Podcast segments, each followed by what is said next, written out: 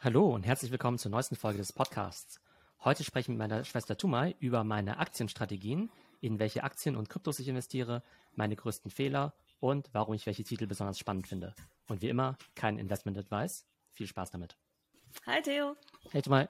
Heute wollen wir ja mal über deine Aktien sprechen. Das finde ich ja immer besonders spannend, weil ich ja auch ein paar Aktientipps von dir bekommen habe und da eigentlich auch schon ganz gut Geld gemacht habe. Jetzt wollte ich aber einfach mal ein bisschen genauer wissen, was eigentlich deine Investmentstrategie ist. Wonach suchst du denn deine Aktien aus?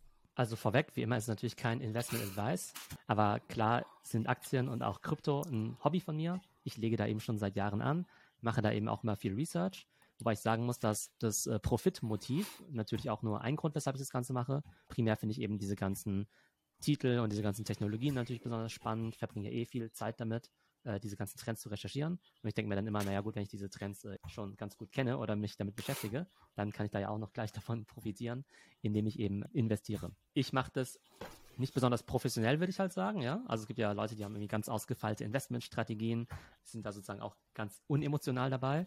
Und bei mir ist halt tatsächlich so, dass ich gerne in Aktien oder in ja, Kryptowährungen äh, investiere, wo ich natürlich von den Companies überzeugt bin, von den Produkten, die ich aber meistens eben auch selbst nutze. Das heißt, es gibt irgendwie ganz viele Aktien, die objektiv gesehen irgendwie total cool sind, die extrem erfolgreich sind, in die ich aber nicht mehr investiere oder niemals investiert habe, einfach weil ich sie nicht besonders spannend finde. Also du kaufst halt hauptsächlich auch Aktien, die du magst, also wo du auch die Company unterstützt, von deren Produkten du überzeugt bist und von denen du denkst, dass die auch Zukunft haben. Genau, also wir werden nachher auch zu Companies kommen, die ich vielleicht hätte mal kaufen oder halten sollen. Aber so ein typisches Beispiel ist Facebook wo ich bei mhm. Facebook extrem davon überzeugt bin, dass das eine sehr gute Company ist, dass sie sehr gute Produkte haben, dass sie auch viel Geld verdienen werden, weil Instagram natürlich ein ne, extrem erfolgreiches Pro äh, Produkt ist. Dieses Thema Metaverse, was wir kürzlich mal besprochen haben. Ich selbst bin kein Nutzer der normalen Facebook-App, die finde ich eigentlich ganz doof. Bei Facebook finde ich auch immer problematisch, sagen, welche Rolle die spielen bei Missinformation, Radikalisierung und so weiter. Aber wenn ich jetzt einfach nur ein rationaler Investor wäre, dann hätte ich die Facebook-Aktie vor Ewigkeiten gekauft ich habe es auch vor Ewigkeiten gekauft, aber einfach immer mal wieder verkauft, weil ich gesagt habe, naja, da gibt es irgendwie viele andere Aktien oder Companies, mit denen ich mich besser identifizieren kann. Dann muss ich ja nicht unbedingt Facebook im Portfolio haben. Aber wie gesagt, das ist wieder so einer dieser Punkte, der nicht hundertprozentig rational ist. Ja, also Facebook habe ich ja tatsächlich auch äh, damals gekauft, als du mir das geraten hast, also als ich meine allerersten Aktien gekauft habe. Da habe ich halt einfach diese vier großen gekauft, also Google, Facebook, Amazon, Apple. Das war also wirklich gut angelegtes Geld. Das hat sich in den, glaube ich, drei, vier, fünf Jahren auch wirklich vervielfacht, also verdoppelt oder verdreifacht ähm, teilweise. Noch besser ist eigentlich nur noch Nvidia gelaufen. Aber äh, vielleicht kannst du mir ja jetzt einfach mal sagen, wie dein jetziges Portfolio aussieht und was sich da verändert hat in den letzten Jahren. Was hast du gehalten? Was hast du verkauft? Was ist jetzt momentan so? Was sind deine Top 10 Aktien in deinem Depot momentan? Zähle einfach mal meine Top 10 Assets auf. Und mhm. dann kannst du einfach mal überlegen, was du davon besonders spannend findest und wo wir da in die Tiefe reingehen sollen. Genau, es ist jetzt nicht zwangsläufig der Reihenfolge nach, wie viel ich darin jeweils halte. Die Top 10 Assets sind Ethereum, Bitcoin, Apple, Amazon, Tesla, Shopify, Square, PayPal, Tencent und Nvidia. Mhm. Genau, und da können wir uns ja jetzt bestimmte rausgreifen, die du spannend findest, beziehungsweise vielleicht auch ja ganz offensichtliche Kandidaten vielleicht auch besprechen, die da nicht dabei waren. Google, Microsoft, das sind ja auch alles ganz spannende Sachen. Mhm, okay, also fangen wir doch mal beim äh, zweiten Punkt an, den du genannt hast. Also mich würde interessieren, warum du die rausgetan hast aus deinem Depot, weil die haben ja auch Geld gebracht. Ich habe die noch drin in meinem Depot und die haben jetzt keine Verluste gemacht. Ähm, hat das äh, eher einen emotionalen Grund oder hast du einfach da ja Geld frei gemacht, um was anderes zu kaufen oder was war so deine Entscheidungsstrategie äh, dahinter? Also hier vielleicht auch meine Logik, ne? Und wie gesagt, wieder kein mhm. Investment Advice, aber ich glaube, wenn du ein passiver Investor sein möchtest und dich eigentlich nicht wirklich um die ganzen Sachen kümmern möchtest, dann kaufst du einfach diese großen fünf Tech-Titel. Ähm, also Alphabet, Google, Facebook und Microsoft. Dann kaufst du genau die fünf und lässt die einfach die nächsten fünf oder zehn Jahre liegen. Das hat einfach einen super Return. Jedes Jahr mindestens irgendwie 20, 30 Prozent oder sowas. Ja, besser als auf der Bank rumliegen lassen naja, nicht nur besser als auf der Bank rumliegen lassen, weil bei der Bank kriegst du irgendwie 0% oder 1%. Ja, ja, da zahlst du ja noch Strafzinsen, ja. Ähm, aber in der Regel würdest du ja denken, naja, ähm, du kannst ja in irgendwelche Fonds investieren, wo du ja vielleicht irgendwie auch x Prozent oder so kriegst. Es gibt ja auch Leute, die sagen, du sollst gar nicht in Einzeltitel investieren, weil man sich vielleicht gar nicht gut genug damit auskennt, weil es vielleicht auch zu volatil ist. weil das Risiko vielleicht auch nicht hinreichend gestreut ist. Dann ist ja die Überlegung, naja, wenn ich aber schon in Einzeltitel investiere, dann habe ich ein höheres Risiko so gesehen, aber hoffentlich kriege ich auch einen höheren Return. Das Krasse ist halt bei diesen großen Top 5 Tech-Aktien, dass dein Return halt gigantisch ist. Also über die letzten zehn Jahre irgendwie jedes Jahr 20, 30 Prozent oder so, mindestens. Und gleichzeitig hast du eigentlich kaum Risiko, weil hm. die Companies einfach so stark sind, wie man jetzt auch an den Quartalszahlen gesehen hat, dass die einfach langfristig so krass gut aufgestellt sind. Ab und zu gibt es natürlich mal irgendwie kleinere Schwankungen, wenn es dann irgendwie heißt, irgendwie, keine Ahnung, Userwachstum bei Facebook lässt nach oder TikTok ist besser als Instagram, was ja auch stimmt. Aber wenn man sich einfach mal dann die Zahlen über einen längeren Zeitraum anschaut, dann sieht man vielleicht, dass der Aktienkurs dann vielleicht irgendwann mal um 10% runtergeht, kurzfristig, oder bei Apple sogar um 20%, wenn das neue iPhone vielleicht nicht so toll war. Aber wenn du es einfach langfristig anguckst, dann ist es einfach eine krasse Linie nach oben. Also von daher gehst du da überhaupt kein Risiko ein, wenn du in diese fünf Aktien investierst. Und jetzt der Grund, warum du Teile von denen dann doch abgestoßen hast? Das ist dann eben die Gier, ja. Das sind dann die Gier. Wenn du irgendwie sagst, naja gut, das ist ja irgendwie ganz cool, die Returns von diesen Top 5 Aktien zu bekommen. Aber weil ich mich ja diesen, mit diesen Trends auseinandersetze und ja irgendwie ob zu Recht oder zu Unrecht irgendwie glaube, den Markt noch besser zu verstehen, muss ich dann natürlich auch irgendwann mal Geld frei machen, um mir vielleicht noch Titel mit einer höheren, ja, mit einem höheren Wachstum dann eben zu äh, kaufen, ja dass ich dann zum Beispiel sage, Mensch, Microsoft ist zwar schön und gut, wenn es eben um 20, 30 Prozent wächst pro Jahr, aber möchte ich nicht in andere Sachen anlegen, wie jetzt zum Beispiel Zoom oder Tesla oder ähnliches, von denen ich dann eben glaube, dass sie eben vielleicht in einem kürzeren Zeitraum, vielleicht innerhalb von einem Jahr, sechs Monaten, eben noch deutlich stärker wachsen. Aber, wie gesagt, sehr mit Vorsicht zu genießen, diese Strategie, kann durchaus auch nach hinten losgehen und erfordert auch ein anderes Skillset, weil, wie gesagt, mhm. bei diesen Top 5 Tech-Aktien die kannst du einfach aus meiner Sicht zu einem beliebigen Zeitpunkt kaufen und einfach unendlich lange halten. Bei solchen Sachen wie Tesla oder Zoom, da war es halt schon so, dass die in 2020 halt in einem bestimmten Zeitraum von sechs Monaten sich irgendwie verfünffacht oder verzehnfacht haben oder sowas. Und da musstest du es natürlich mitnehmen. Aber wenn du dann natürlich dort an der Spitze beim Alltime high kaufst, dann kann es natürlich sein, dass die dann halt wieder um 30 Prozent irgendwie äh, ne, runtergehen. Und dann hast du halt den falschen, hast du einfach das falsche Timing gehabt. Ne? Und was ich damit sagen möchte, bei den großen Tech-Aktien ist das Timing aus meiner Sicht fast egal. Und bei allen anderen Sachen, die halt noch schneller wachsen, da musst du halt noch ein bisschen besser aufpassen, wann du einsteigst, aber wann du auch gegebenenfalls aussteigst. Da wir gerade von Zoom reden, du hast ja auch Zoom gekauft letztes Jahr, als die Corona-Pandemie eben gerade angefangen hat und da hast du ja erzählt, das ging ja wirklich durch die Decke. Das war ja ein riesiger Gewinn. Hast du die Gewinn mitgenommen oder hast du da tatsächlich den Absprung verpasst und hast dann doch Verluste gemacht? Also Verluste habe ich nicht gemacht, aber ich habe nicht auf dem Alltime high verkauft. Das ist ja immer das Schwierigste. Zoom selber finde ich als Produkt genial. Ich benutze es jeden Tag. Ich finde es viel besser als Microsoft Teams. Tatsächlich ist es aber so, dass ich den Eindruck habe, dass viele große Unternehmen, also so Corporates, halt eher auf Microsoft Teams setzen, weil sie halt eh schon in dieser ganzen Microsoft-Welt mit Outlook sind, Word und Excel und so weiter. Und für die ist dann einfach Microsoft Teams so ein bisschen praktischer. Das heißt, Zoom ist nach wie vor eine extrem erfolgreiche Company. Die hatten es jetzt schwierig, so noch extrem weiter zu wachsen, weil sie einfach in diesen Großunternehmen eben nicht so vertreten sind, zumindest in Deutschland. Und von daher mhm. ist die Aktie dann nicht mehr weiter so krass abgegangen. Gleichzeitig war die Hypothese ja auch so ein bisschen, dass Zoom eben noch ganz viele Marktplätze und zusätzliche Apps eben drauf installiert, so dass wenn du jetzt zum Beispiel Live-Shopping machen möchtest oder irgendwelche Events veranstalten möchtest, du das eben auch über Zoom machen würdest. Das gibt es zwar so langsam, aber Zoom ist jetzt eben noch nicht die krasse Super-App, wie man vielleicht vor einem Jahr gedacht hätte. Ja, ich habe es ja damals verpasst äh, zu kaufen, als du es gesagt hast. Also das bereue ich immer noch, dass ich da nicht mit eingestiegen bin. Tesla habe ich ja überhaupt nicht. Ansonsten habe ich eigentlich viele Aktien von denen, ähm, die du auch hast. Welche von den chinesischen Aktien hast du denn jetzt gehalten und welche abgestoßen? Also zu China muss man ja sagen, dass diese Aktien bestimmt fünf Jahre lang gigantisch gelaufen sind. Das sind dann ja bekannte Aktien wie Tencent, wie Alibaba, auch ein Pinduoduo oder Meituan. Ja quasi, ne, Meituan ist ja eher dieser Delivery-Dienst und Pinduoduo ist eine Art Social Commerce App. Gerade in den letzten Monaten sind die aber total in den Keller gegangen, weil mhm. es jetzt eben eine stärkere Regulierung in China gab. Und wie bei allem, was mit China zu tun hat, ist natürlich sehr kontrovers. Die einen sehen in dieser stärkeren Regulierung so die Willkür vom chinesischen Staat, dass die halt sagen, nee, wir wollen uns die Macht sichern und deshalb müssen wir quasi die Tech-Unternehmen so ein bisschen äh, runterstutzen, ja, äh, und denen mal so ein bisschen die Grenzen zeigen. Und andere würden sagen, nee, also so ein bisschen Regulierung ist schon nicht schlecht, weil du sonst so einen krassen Wildwest-Kapitalismus mit krassen Monopolen hast, wie wir es jetzt ja auch mit Google und Facebook und Amazon ja de facto auch haben im Westen. Heißt aber, dass dieser chinesische Markt im Augenblick sehr, sehr schwierig einzuschätzen ist. Zum Teil sind die Aktien um 50 Prozent gesunken in den letzten paar Monaten. Und da bin ich mir ehrlich gesagt aktuell auch unsicher, ob das jetzt ein Grund ist, die abzustoßen, ein Grund ist, auszusitzen oder zu sagen, Mensch, das ist ja irgendwie total günstig weil an sich sind es ja immer noch coole Companies. Die Kurse sind vielleicht primär runtergegangen, weil die Leute gerade so ein bisschen Angst haben. Da mache ich jetzt im Augenblick auch relativ wenig. habe aber den Eindruck, dass wenn ich überhaupt in eine von diesen chinesischen Aktien im Augenblick investieren würde, dann wäre es wahrscheinlich Tencent, weil die ja auch mhm. sehr stark aufgestellt sind international mit ihren ganzen Online-Games und Beteiligungen an ja, Games wie Fortnite, Le League of Legends, aber auch Beteiligung an Tesla, Snapchat, Spotify und so weiter. Ja, ich habe jetzt hier parallel auch gleich mal bei mir im Depot geguckt. Also Tencent, was du jetzt auch gerade gesagt hast, die ähm, haben tatsächlich noch ein ganz gutes Plus. Also seit ich die jetzt gekauft habe, jetzt nicht so riesig wie jetzt PayPal und Co. Bin ich bei plus 13 Prozent, aber Alibaba halt wirklich nur bei plus 0, fünf. Also da hat sich eigentlich dann tatsächlich gar nichts getan. Und ich kann es auch bestätigen, was du gesagt hast. Also klar, Alphabet, Amazon, Apple, Facebook, die sind zum Teil wirklich bei plus 270 Prozent, plus äh, 140 und so weiter. Microsoft plus 70 Prozent, seit ich es gekauft habe. Ich habe die auch noch nicht so lange.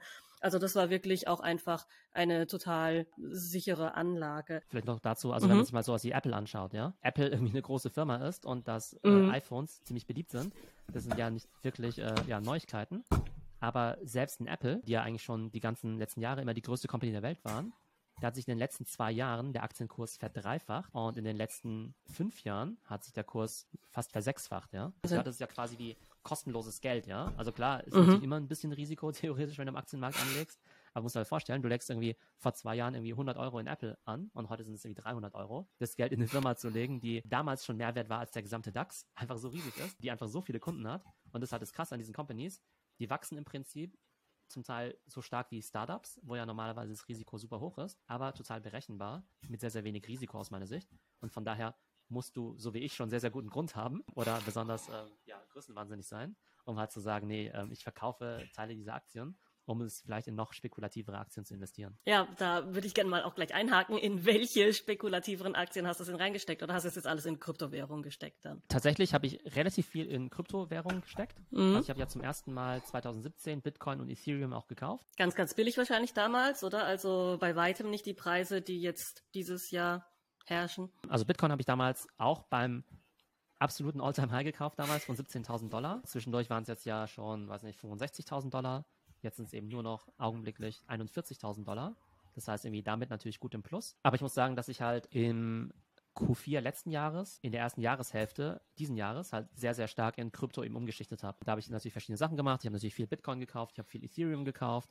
Ich habe dann auch ein paar kleinere Coins gekauft, aber jetzt nicht im großen Umfang.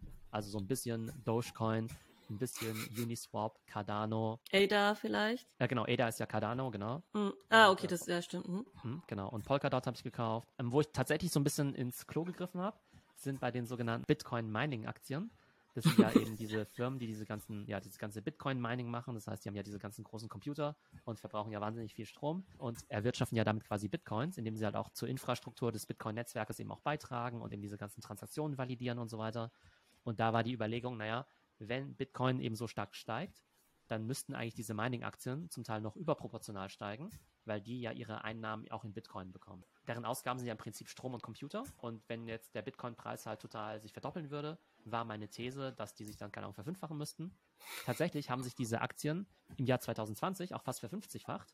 Ich bin aber mhm. relativ spät reingekommen. Dann sind sie halt irgendwann, als der Bitcoin-Kurs runtergegangen ist, also wenn sie überproportional steigen können, dann können sie natürlich auch überproportional fallen. Und irgendwann, als dann diese Aktien bei mir 30 oder 40 Prozent im Minus waren, habe ich doch irgendwie kalte Füße bekommen, habe gedacht, okay, gut, mhm. die Firmen sind halt noch relativ klein, die könnten theoretisch auch gegen Null gehen.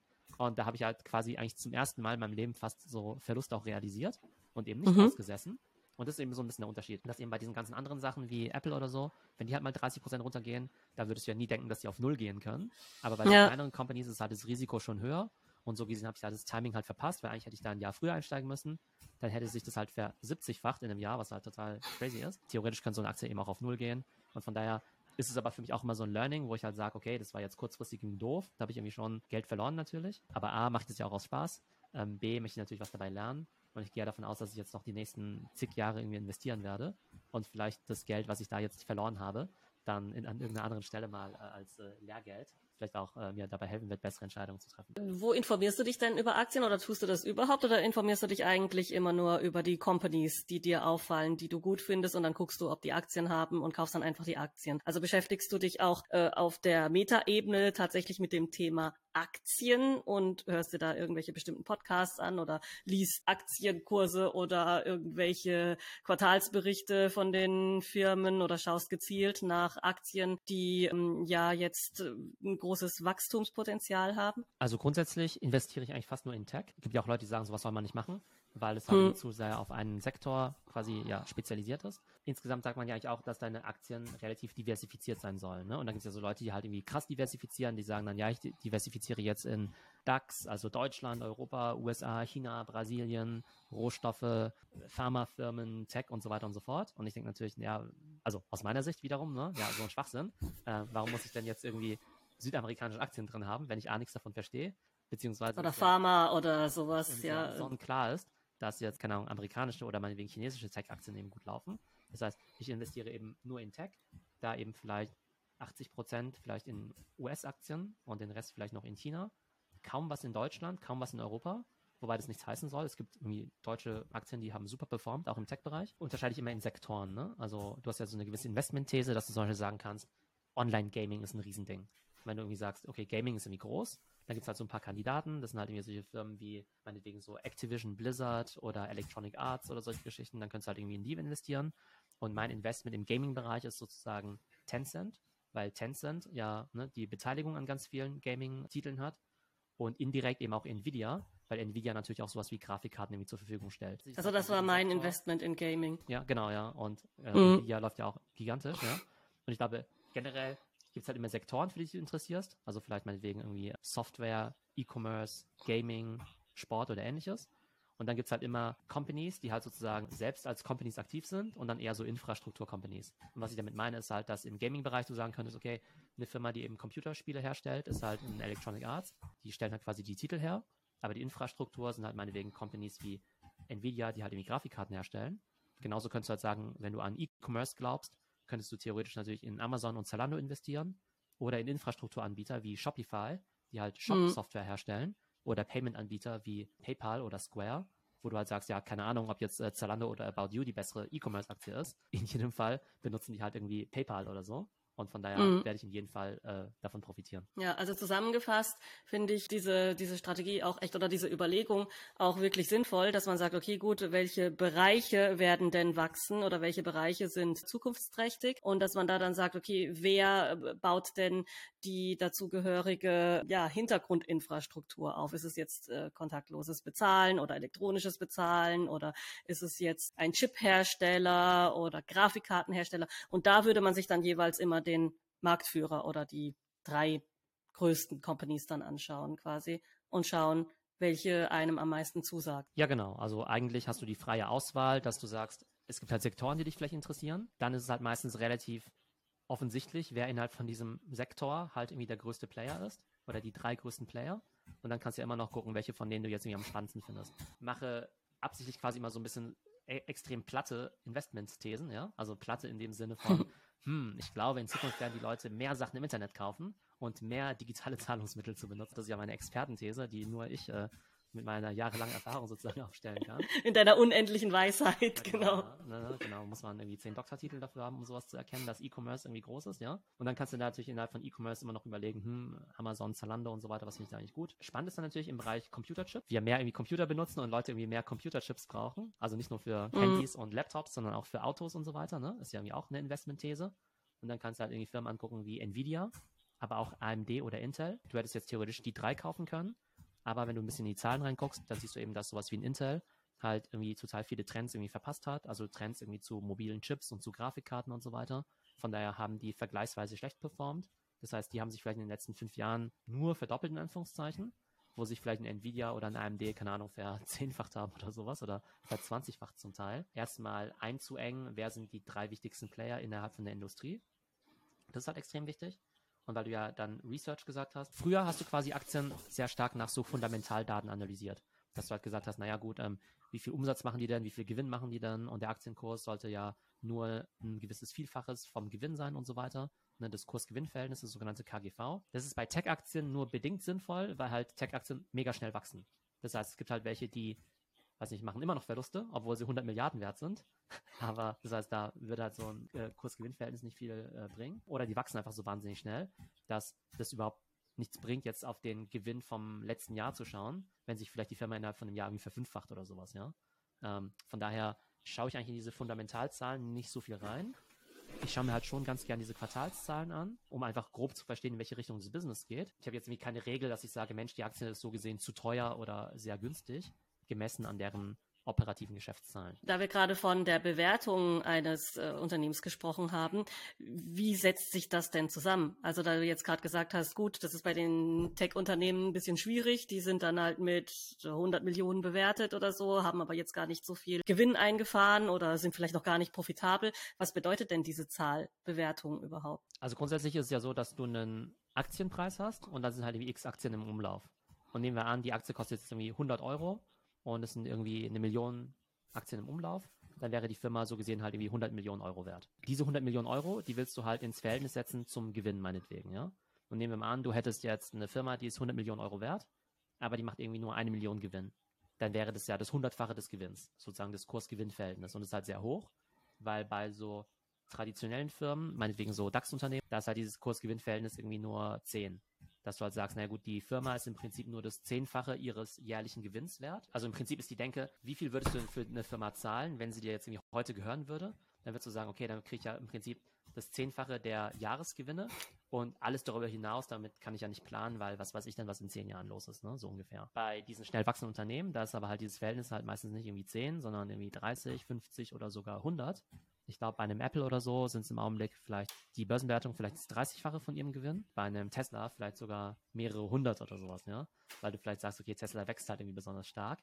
Oder weil du sagst, naja, ähm, vielleicht haben die ja in Zukunft irgendwelche Robotaxis oder ähnliches, was es eben heute noch gar nicht gibt, aber wo man vielleicht glaubt, dass sie es in der Zukunft haben werden. Also so ein bisschen so Kaffeesatzleserei ist immer mit dabei. Mhm. Und von daher macht es jetzt gar nicht so viel Sinn, jetzt zu sagen, boah, ein Tesla, der ist jetzt mit dem 40-fachen der Gewinne bewertet. Ich finde, es sollten aber maximal das 30-fache sein. Also dann auch so ein bisschen so Glauben an die Vision dieser Companies. Das ist auch der Grund, weshalb man da natürlich total falsch liegen kann, ne? weil es halt so ein bisschen Kaffeesatzleserei ist. Ist aber auch der Grund, weshalb sich halt viele traditionelle Anleger oder Fonds mit diesen Tech-Aktien zum Teil sehr schwer tun, weil die halt einfach nicht so viel Risiko gehen können. Das heißt, die lassen halt mhm. zum Teil sehr viele von diesen Zukunftsaktien oder Trends, steigen sie quasi nicht ein, weil sie es entweder nicht verstehen oder weil es halt für sie einfach zu unsicher und riskant ist. Man geht als Anleger da quasi irgendwie auch in gewisser Form eine Wette ein auf die Zukunft. Wenn man dann sagt, okay, man glaubt an die Vision dieses äh, Unternehmens, also die, die, die, die veröffentlichen irgendwelche Visionen, sagen, sie haben vor, irgendwann mal XYZ zu machen. Und wenn du dann glaubst, dass das in Zukunft eine relevante Branche sein wird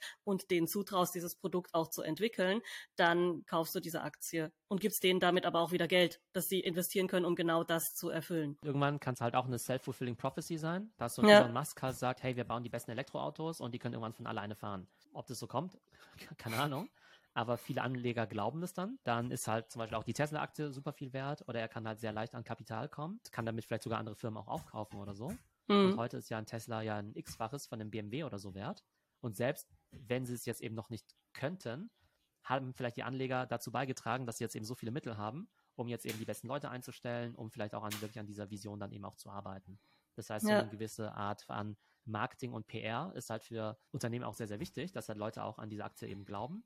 Und da sind halt amerikanische CEOs wie so ein Jeff Bezos oder so ein Elon Musk natürlich deutlich besser ja, darin als jetzt ein deutscher CEO, der meistens ja nicht so ja vielleicht sehr seriös äh, rüberkommt, aber vielleicht nicht unbedingt visionär. Eine ganz andere Geschichte wäre ja jetzt sich nicht nach den Marktführern umzuschauen, sondern ganz gezielt so Unicorns zu suchen. Das machst du ja im Moment jetzt nicht, oder? Also, dass du jetzt dann versuchst, ein Amazon im Pflänzchenstadium zu entdecken und da dann nicht das Doppelte oder Dreifache da rauszuholen oder meinetwegen das Siebenfache, ähm, aber sondern halt irgendwann das Dreihundertfache in 10, 20 Jahren. Wie würde man denn da vorgehen, wenn man halt wirklich diese Amazons im Samenstadium finden wollen würde? Unicorn ist ja typischerweise ja eher ein Startup, in das du noch gar nicht investieren kannst was halt mit einer Milliarde bewertet ist. Ne? Also die Startups müssen erstmal an die Börse gehen, damit du überhaupt deren Aktien kaufen kannst. Ne? Aber spannend ist natürlich zu sagen, Mensch, wenn ich damals beim Amazon-Börsengang irgendwie 1000 Euro in Amazon investiert hätte, wäre ich heute irgendwie Milliardär oder sowas. Ne? Oder 1000 Euro in Google investiert oder so. Das heißt, du musst halt prinzipiell halt nach IPOs schauen, nach Börsengängen. Die werden ja immer relativ ähm, ja, groß angekündigt.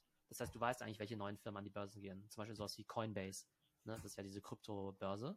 Oder sowas wie Robinhood, wo du ja auch Aktien traden kannst. Oder so eine Firma wie ByteDance die Firma hinter TikTok, die gehen ja auch dieses Jahr an die Börse. Problem dabei ist so ein bisschen, dass die Firmen heutzutage schon so viel wert sind, wenn sie an die Börse kommen, dass du dir halt gar nicht vorstellen kannst, dass die sich noch irgendwie ver 50 machen können oder sowas. Früher so eine Firma wie Amazon als Beispiel, ich habe jetzt nicht genau die Zahlen parat, die sind halt, sagen wir mal, mit einer Bewertung von einer Milliarde an die Börse gegangen. Ja? Heute ist Amazon irgendwie 1500 Milliarden wert.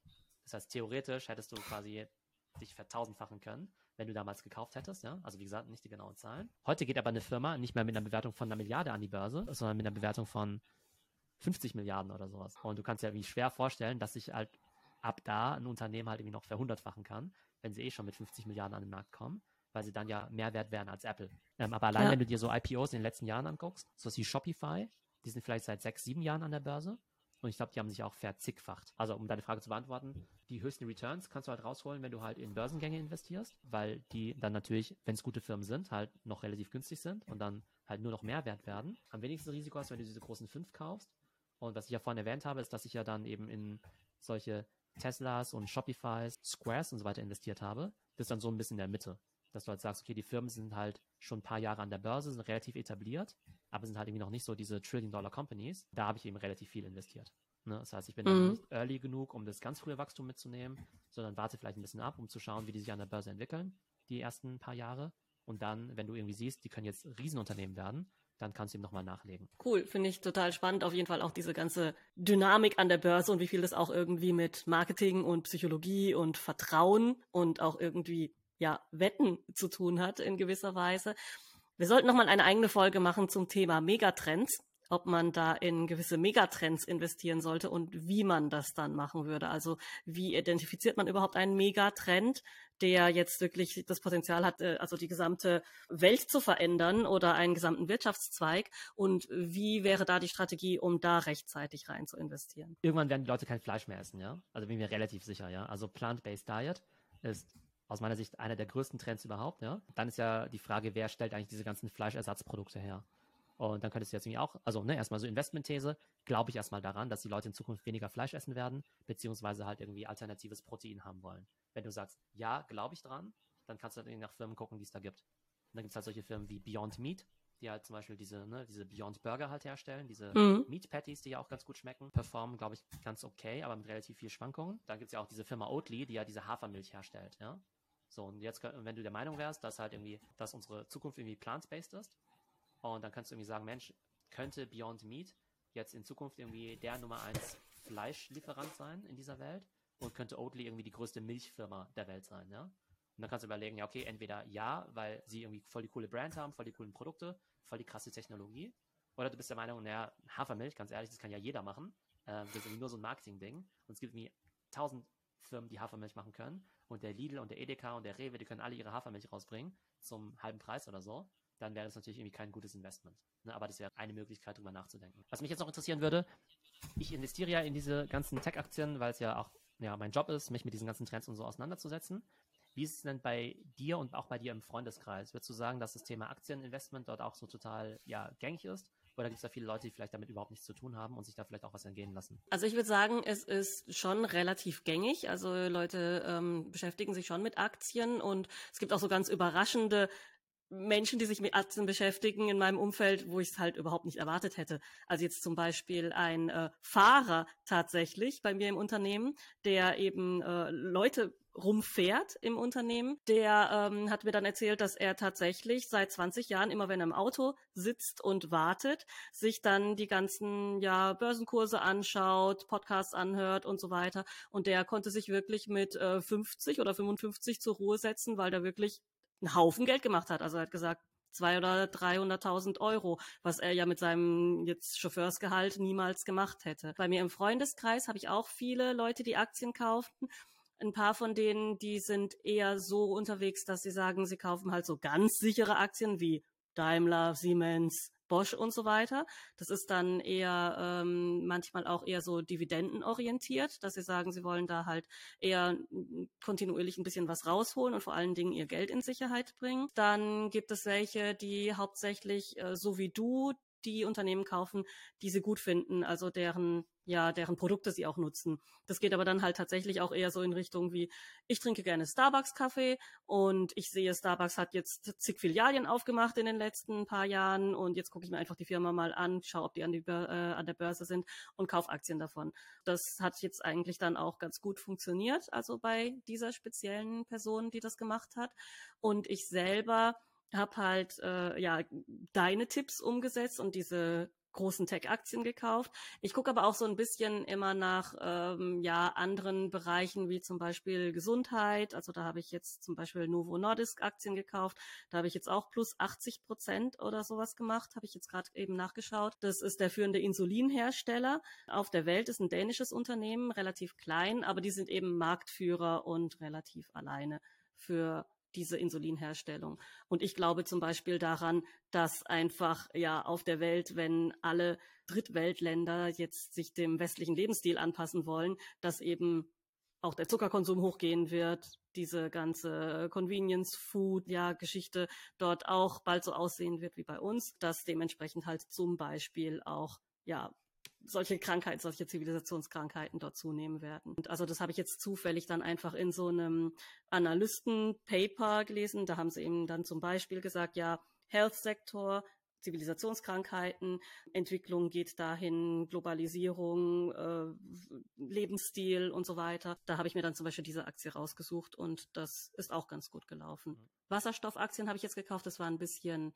ein Fehlgriff. Da habe ich jetzt 20 Prozent Verlust gemacht. Da bin ich, glaube ich, schon ein bisschen diversifizierter als du, aber jetzt nicht viel. Ich meine, auch in diesem Health-Bereich, ich meine, da gibt es ja auch so Sachen wie jetzt Biontech, ja. Mega gute Aktie im letzten Jahr. Das ist ja irgendwie auch keine so krasse Investmentthese zu sagen, hm, da gibt es irgendwie das Ding, das ist ein Coronavirus. Jetzt brauchen irgendwie 8 Milliarden Menschen irgendwie so eine Impfung da gibt es eine Firma, die irgendwie eine Impfung herstellt. Vielleicht könnte die erfolgreich an der Börse sein, ja. Ich eingestiegen, weil ich halt irgendwie überhaupt nichts in Health oder sowas investiere. Aber zeigt irgendwie auch, dass halt viele von diesen Investmentthesen halt irgendwie sehr logisch und offensichtlich sind. Jetzt kann man natürlich immer sagen, ja, im Nachhinein ist man immer schlauer oder sowas, ne? Aber ich glaube, was du halt immer machen kannst, ist, dass zumindest im Nach Nachhinein du zumindest versuchst, Sachen, Muster zu erkennen und zu identifizieren und halt zu gucken, okay, gibt es da vielleicht solche, ja, Dinge, die ich vielleicht erkenne, so dass ich jetzt sagen könnte, okay, läuft ein Biontech weiterhin so gut? Oder ist dieses Corona-Hoch jetzt quasi schon vorbei? Oder wenn jetzt irgendwie die nächste Krankheit ausbricht oder sowas, ja? In welche müsste ich dann in Pfizer oder in Johnson Johnson oder in, weiß nicht, AstraZeneca wahrscheinlich eher weniger oder sowas. Ähm, aber das ist eben ganz spannend. Und soll aber auch gleichzeitig heißen, dass es eigentlich überall total spannende Aktien gibt. Ich möchte gar nicht behaupten, dass irgendwie in Aktien investieren irgendwie einfach ist, ja. Ich glaube, meine Performance, die ist schon gut, aber könnte noch viel, viel besser sein natürlich, ja ähm, weil ich halt manche Sachen von Investment auch noch gar nicht so gut beherrsche. Es gibt ja diese ganzen Meme-Stocks, darüber haben wir auch mal gesprochen, so diese, ähm, diese GameStop und äh, AMC und so weiter. Das sind ja quasi diese Dinger, die ja nur durch äh, so eine Reddit-Community quasi so hochgeredet werden. Und das ist ja eine ähnliche Dynamik wie jetzt bei Dogecoin oder sowas, ja. In diesem Bereich bin ich gar nicht aktiv.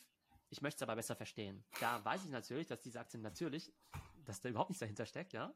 Aber ähm, es wäre für mich jetzt schon sag mal, vertretbar zu sagen, ich habe irgendwie 10% von meinem Vermögen oder 5%, was ich halt in solche Meme-Stocks oder Meme-Coins irgendwie investieren kann, wo mhm. ich halt sage, okay, gut, da gibt es halt irgendwie Dogecoin. Das kann sich innerhalb von drei Monaten verhundertfachen oder sowas, ja. Und wenn es halt doof läuft, geht es halt wie auf Null wieder zurück, ja. Ähm, aber ich glaube, da gibt es halt irgendwie ziemlich viel Potenzial. Und ich glaube, dass gerade viele von den jüngeren Anlegern halt viel in diese Meme-Stocks halt investieren. Das Problem ist halt, dass sie dann aber nicht 5% von ihrem Vermögen investieren, sondern halt irgendwie alles.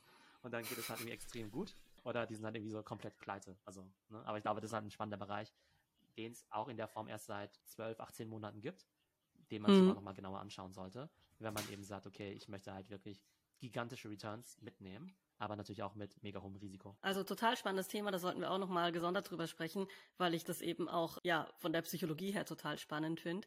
Ich glaube, zusammengefasst kann man jetzt auch sagen, sich mit Aktien zu beschäftigen, ist halt nicht nur irgendwie nackte Zahlen, sondern man beschäftigt sich auch damit, worin kenne ich mich aus, welche Produkte sehe ich denn um mich herum, welche Produkte benutze ich, sich ein bisschen mit der Wirtschaft dahinter auseinandersetzen, mit Trends, das, was ich jetzt mitnehmen würde oder ja, anderen sagen würde, die sich jetzt zum ersten Mal mit Aktien beschäftigen würden würden, ist, dass man einfach äh, mal gucken sollte, für welche Bereiche interessiere ich persönlich mich denn, weil es gibt Aktien, also es gibt spannende Aktien in jedem Bereich und dass man da dann direkt reinschaut. Also man muss ja jetzt nicht, wie du jetzt äh, diese Tech-Aktien jetzt ja sich anschauen, wenn man sich dafür nicht interessiert, sondern man kann jetzt auch im Bereich Gesundheit oder im Bereich Plant-Based Diet zum Beispiel oder was auch immer. Es könnte auch äh, keine Ahnung, also nur Autos sein beispielsweise, wenn sich jetzt jemand nur für Autos interessiert, da gibt's ja dann auch x Zulieferer und äh, du kannst dich ja mit der ganzen Produktionskette beschäftigen.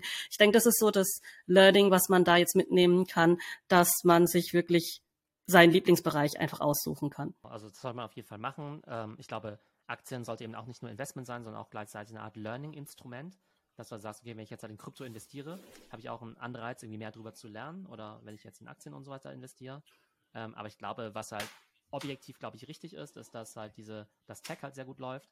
Also ich glaube, nur weil du dich jetzt irgendwie für deutsche Autos interessierst oder sowas, ja, glaube ich, das wäre ein Fehler, jetzt irgendwie sein Geld jetzt in, nur in deutsche Automarken zu stecken mhm. oder sowas. Ich glaube, es ist relativ ähm, objektiv, äh, also ja, richtig, dass amerikanische Tech-Aktien eben stark wachsen. Und ich glaube auch, dass jeder zumindest mal 10 Euro in Krypto investieren sollte, um da mal reinzukommen. Ja, ich sage jetzt nicht, ihr müsst alle irgendwie Bitcoin kaufen oder so, aber ich glaube, Crypto wird auf jeden Fall eine große Asset-Klasse sein, wo nach und nach die Leute meinetwegen 1% ihres Geldes, 5% ihres Geldes, vielleicht sogar 20% ihres Geldes drin haben. Ne? Das ist natürlich auch wieder ein bisschen volatiler. Aber viele Leute haben immer noch Berührungsängste. Und ich glaube, man sollte zumindest mal den ersten Schritt tun und äh, so eine Crypto-Wallet mal holen, einen Account eröffnen bei einem Kraken, Coinbase und so weiter und halt irgendwie für 10 Euro einen Bruchteil von so einem Bitcoin kaufen, um überhaupt mal in dieser Asset-Klasse überhaupt, überhaupt vertreten zu sein.